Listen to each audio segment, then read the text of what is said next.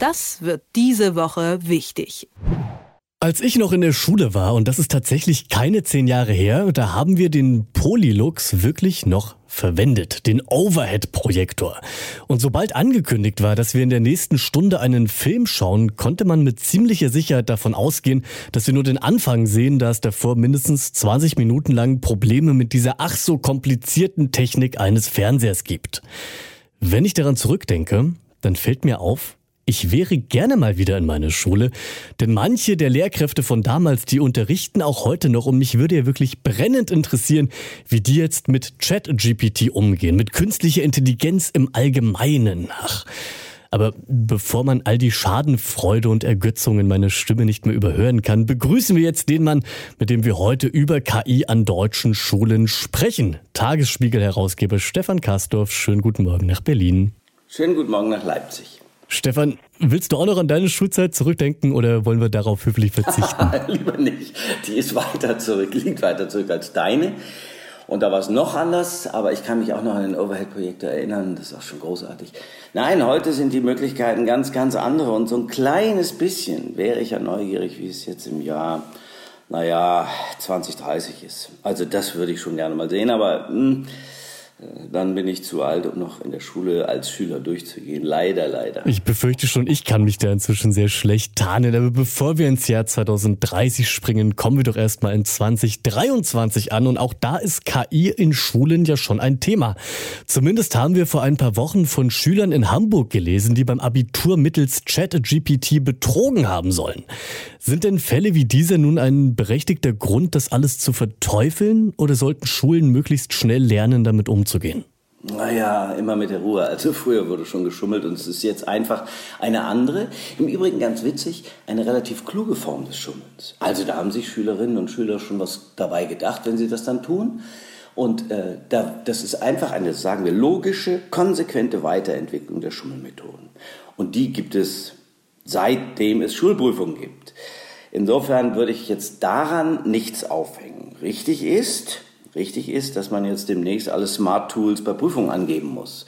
Man muss sich halt auf die neue Zeit einstellen. Das sind halt neue Mittel, mit denen man lernen und gut, ich sag's noch einmal, vielleicht auch schummeln kann. Aber das ist nicht das Wesentliche. Das Wesentliche ist, dass die Jungen und die Mädchen, die jungen Heranwachsenden, dass die lernen, mit den neuen Mitteln umzugehen und das nicht immer alles, wie sagte Angela Merkel, Weiland Bundeskanzlerin mal, als Neuland zu begreifen, das man nicht betreten sollte. Nein, mutig voran. Nun haben wir ja aber gerade in Zeiten der Corona-Pandemie gesehen, wie gut das mit der Digitalisierung an Schulen geklappt hat.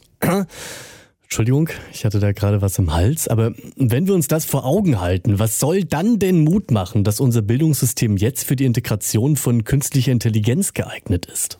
Naja, es ist ja so, dass die Jugendlichen tatsächlich ihre Digitalisierungskompetenz selbst vorantreiben. Also ich sehe es an meinen Töchtern, ich habe zwei Töchter im Schulalter 10 und 13 und die sind wirklich smart auf ihren Smartphones unterwegs.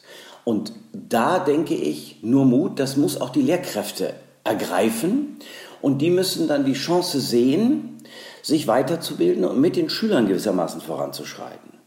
Und das darf man nach der ersten vertanen Chance nicht nochmal machen, dass man sie nicht, nicht sieht, also, das ist eine zweite, eine große Digitalisierungschance und die hat eben mit künstlicher Intelligenz zu tun und damit umzugehen, richtig umzugehen, das ist eine Frage der menschlichen Intelligenz. Der konservative Franz Strauß vor Urzeiten mal CSU-Chef, einer der ganz großen der Konservativen, der sagte mal, der Konservative muss an der Spitze des Fortschritts marschieren, damit er ihn lenken kann. Was ich damit sagen will, ist, guckst dir genau an, was du von ChatGPT, anderen Tools, da wird es ja noch mehrere geben, willst und dann setze es konsequent und zielgerichtet ein. Und da gibt es Möglichkeiten. Also ich meine, Technologie ist ja nicht von sich aus, aus, nicht, nicht aus sich heraus schlecht. Nur der Umgang damit kann es sein. Wenn wir bei den Möglichkeiten sind, wie könnte denn so ein bewusster Umgang mit künstlicher Intelligenz an Schulen aussehen? Gibt es da schon Ansätze? Also großer Vorteil von ChatGPT zum Beispiel ist, dass komplexe Sachverhalte in einfacher Sprache erklärt werden können. Und man kann, das nennt man Prompten, noch genau fragen und dann kriegt man es nochmal genauer erklärt. Dann kann man auch durch Fragen in Teilaspekte hineinzoomen. So kann jeder lernen, was er lernen muss oder lernen will. Das ist doch eine große Chance für Schüler. So, und jetzt wird es eine sogenannte Lernwolke geben. Gut, dieser Begriff ist natürlich auch wieder sehr schön. Das sagt nichts anderes, als dass vernetzte Rechner miteinander äh, eingesetzt werden. Das ist halt wie bei jeder Cloud, wie beim Cloud Computing insgesamt.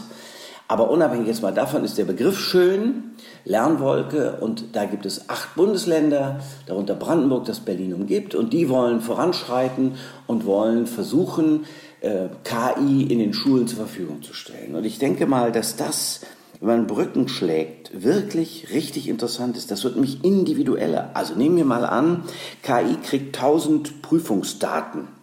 Das ermittelt, welche Schüler wie und warum erfolgreich sind. Und dann arbeitet die KI ein Muster heraus und stellt fest, was ist ein guter und was ist ein schlechter Lösungsweg. Und dann kann man wiederum ableiten, was brauchen die Lernenden, damit sie zum Ziel kommen, welche Unterstützung ist nötig. Das nennt man in der Schule eigentlich Binnendifferenzierung. Geh auf jeden ein und fördere ihn oder sie so gut du kannst. Das müsste eigentlich jede Lehrkraft, ah, jede Lehrkraft wollen. Stefan, ich glaube, wir gehören ja beide zu den Personen, die jetzt nicht stur wieder in die Steinzeit zurückrennen wollen, sondern die akzeptiert haben, dass neue Technologien immer wieder aufploppen und eben nicht ignoriert werden können. Ob es KI also an Schulen braucht, das traue ich mich jetzt schon gar nicht mehr zu fragen. Deswegen zum Abschluss. Was ändert denn künstliche Intelligenz? Du hast das eben schon etwas angerissen. Im Idealfall zum Guten. Welche Chancen bringt es? Naja, also du kannst dir zum guten äh, Wissen schnell aneignen. Du hast eine Frage, du kriegst sie beantwortet. Übrigens ist es auch nicht schlimm, wenn ChatGPT dir hilft, eine gute Arbeit eine gute Projektarbeit zu formulieren. Dann lernt man im Übrigen auch an der Formulierung der Projektarbeit, wie eine gute Antwort aussehen könnte. Das ist eigentlich schon richtig, richtig gut. Und in die, diese Möglichkeiten in den Unterricht integriert, ähm, da, da ist es so, dass man die Möglichkeiten dramatisch erweitern kann, Wissen und, sagen wir, den Umgang mit Wissen zu lernen. Natürlich weiß doch jeder Lehrer, ob das jetzt von dem Schüler geschrieben ist oder über ChatGPT gekommen ist. Aber Unbekanntes kennenzulernen über ChatGPT, anderes ist ja nicht nur ChatGPT, sondern Textgeneratoren insgesamt, das ist schon gut. Warum sollen die Schulen das tun? Weil es kein Zurück, wie sagst du, in die Steinzeit geben wird. Nein, wir müssen, das ist die Aufgabe von Schule, die Schule, wir alle müssen die jungen Menschen, die noch jüngeren Menschen befähigen, ertüchtigen, in der Zukunft mit solchen Tools, die es geben wird und die noch verfeinert werden, richtig umzugehen. Und ich glaube, das ist in der Schule großartig. Du kannst ferne Länder sehen, du kannst dich mit anderen Klassen vernetzen, du kannst im Ausland Wissen abfragen. Also es ist doch wunderbar, du musst dann, du kannst dann im Kopf reisen. Das ist eine völlig neue Dimension. Nochmal, du kannst dich mit KI, mit dem Wissen der Welt vernetzen. Das ist doch großartig, schon gar für Schüler. Dann wird der Unterricht, hoffe ich, spannender. Und durch die Binnendifferenzierung wird es zum Beispiel auch einfacher sein, Mathematik oder anderes zu lernen. Ja, Sprachgeneratoren haben wir heute schon, dafür braucht es nicht unbedingt KI, aber ein lernendes System, das dann die Binnendifferenzierung gemeinsam mit den Lehrkräften vornimmt, das kann nur gut sein. Da muss man aber wirklich wollen und das muss man dann auch von vorne, sage ich jetzt mal, steuern wollen. Das darf man nicht erleiden, das muss man gestalten. Und ich hoffe einfach mal, dass es im Interesse der Schulen ist, die jungen Leute auch wirklich aufs Leben vorzubereiten. Da kann man sich ja auch manchmal gar nicht so sicher sein, wie man es gerne wäre. Das waren die Einschätzungen von Tagesspielherausgeber Stefan Kastorf. Stefan, ich danke dir. Ich danke dir herzlich. Das wird diese Woche wichtig.